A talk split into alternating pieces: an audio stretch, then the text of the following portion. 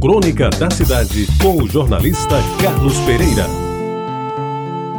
Amigos ouvintes da Tabajara, quando o chefe de disciplina, Antônio de Barros, paletó de linho branco e cigarro continental no bico, leu, perante o auditório lotado, os nomes dos aprovados no exame de admissão, tinha início a mais extraordinária e inesquecível saga da minha vida.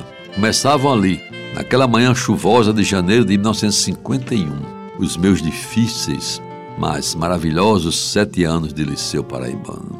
A alegria de ter passado no exame, após um ano de intensos estudos e angústia por ter perdido a admissão do ano anterior, só não foi maior do que a satisfação da minha mãe, que num abraço apertado e carinhoso me disse entre lágrimas: Carlinhos, agora você vai ser um homem de verdade, instruído e preparado para o futuro.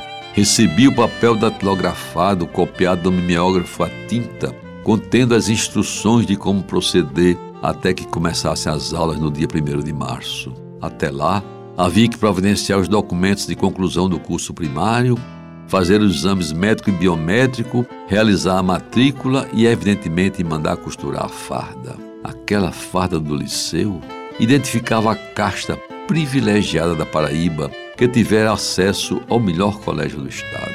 A sua confecção atendia a alguns caprichos que somente os que lá estudaram naquele tempo podem recordar.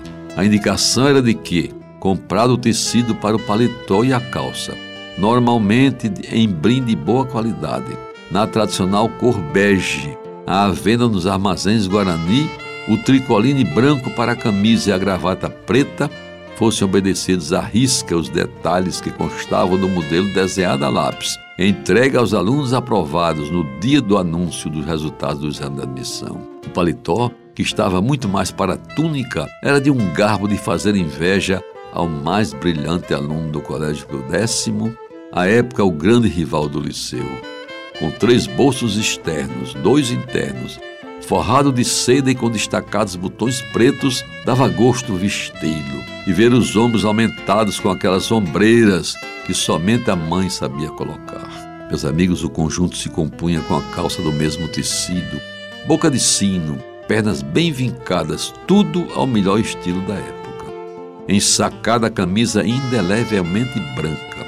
O problema do nó da gravata era resolvido de forma competente pelo meu pai ele que não saía de casa sem estar vestido por inteiro, ou seja, de terno e gravata, além, é claro, do seu indefectível chapéu Ramenzoni. E no primeiro dia de aula, ao receber o calendário escolar do ano, com os períodos seletivos, férias e provas bem definidos e obrigatoriamente cumpridos, eu não posso negar o orgulho que senti ao envergar pela vez primeira aquele uniforme, ou melhor, aquela túnica do velho liceu paraibano que, aliás, tenho guardada para sempre no cabide de um guarda-roupa especial da minha memória. Você ouviu Crônica da Cidade com o jornalista Carlos Pereira.